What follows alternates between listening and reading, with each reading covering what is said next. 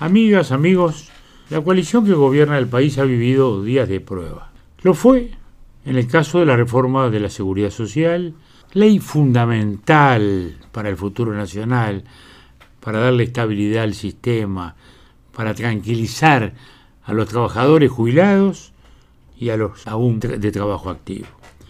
Y ahora el episodio del Ministerio de Vivienda que produjo la renuncia de la titular señora Irene Moreno.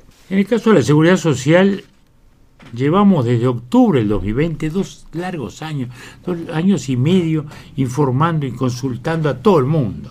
Después de varios meses de debate adentro de la coalición, el 17 de octubre llegamos a un acuerdo, lo solemnizamos en la presidencia, con el presidente de la República, salimos a la puerta de la Casa de Gobierno, ah, tenemos un texto final.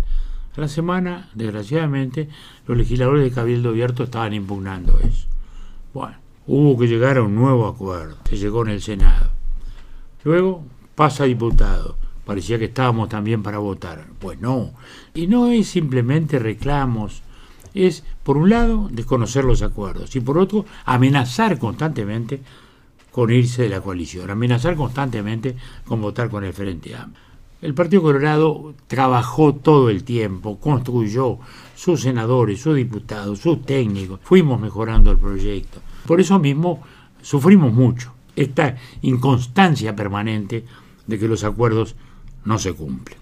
Fue un proceso difícil, pero por suerte, por suerte, llegamos a salir adelante, no sin problema. Esta semana la turbulencia vino por otro lado. Un episodio ampliamente publicitado de adjudicación de viviendas nuevas, eludiendo el sistema establecido de sorteo para esos casos, en beneficio de algunos allegados, generó un estallido mediático. La ministra, señora Irene Moreira, alegó la existencia de un cupo mío, así dijo, un cupo mío, que no se logró justificar cabalmente por la atribución a gente íntimamente allegada a ella y llevó al presidente de la República a solicitar su renuncia.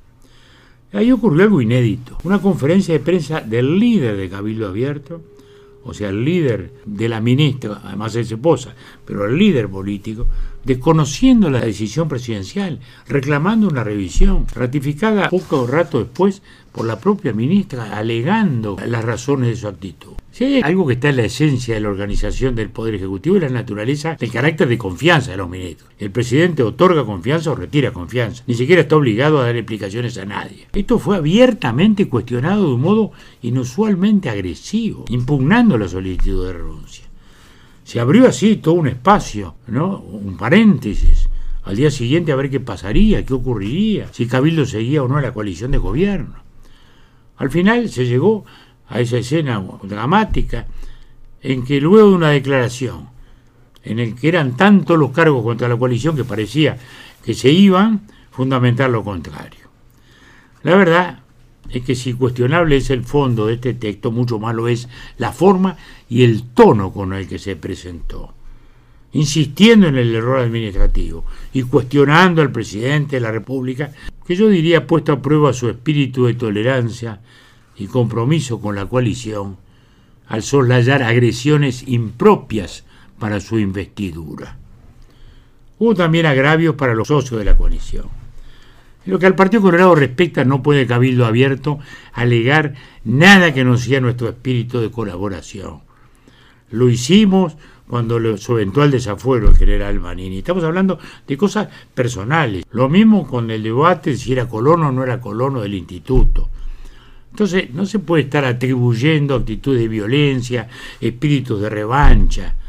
No es así. Del mismo modo que no es aceptable que se ubique como monopolista del interés público, atribuyendo intenciones espurias a todo el mundo cuando están abrazados a una situación administrativa realmente irregular y muy difícil de defender. Yo digo que más de una vez hemos acallado respuestas frente a agravios como suponer que siempre hay o beneficio al, capital extranjero o, a lobbies de influencia, que no son aceptables. Bueno, hay un nuevo ministro en la cartera de vivienda, es un hombre serio, ha tenido una actuación seria en el Senado, esperamos que así ejercerá el cargo. Parecería que la tormenta ha pasado. Nosotros, en lo personal, en esas horas guardamos silencio. Ahora, sin embargo, creemos que había que hacer estas precisiones. Abrigamos la esperanza de que todos podamos trabajar constructivamente, pero sin emplazamientos, sin intimaciones, sin plazos arbitrarios que impidan la debida consideración de temas delicados, sin amenazas, con respeto para todos. Eso es lo que importa. Naturalmente, nosotros miramos siempre adelante, porque cada escollo que superamos nos renueva las esperanzas. Las dificultades son las que miden la estatura de los protagonistas. Hasta la próxima.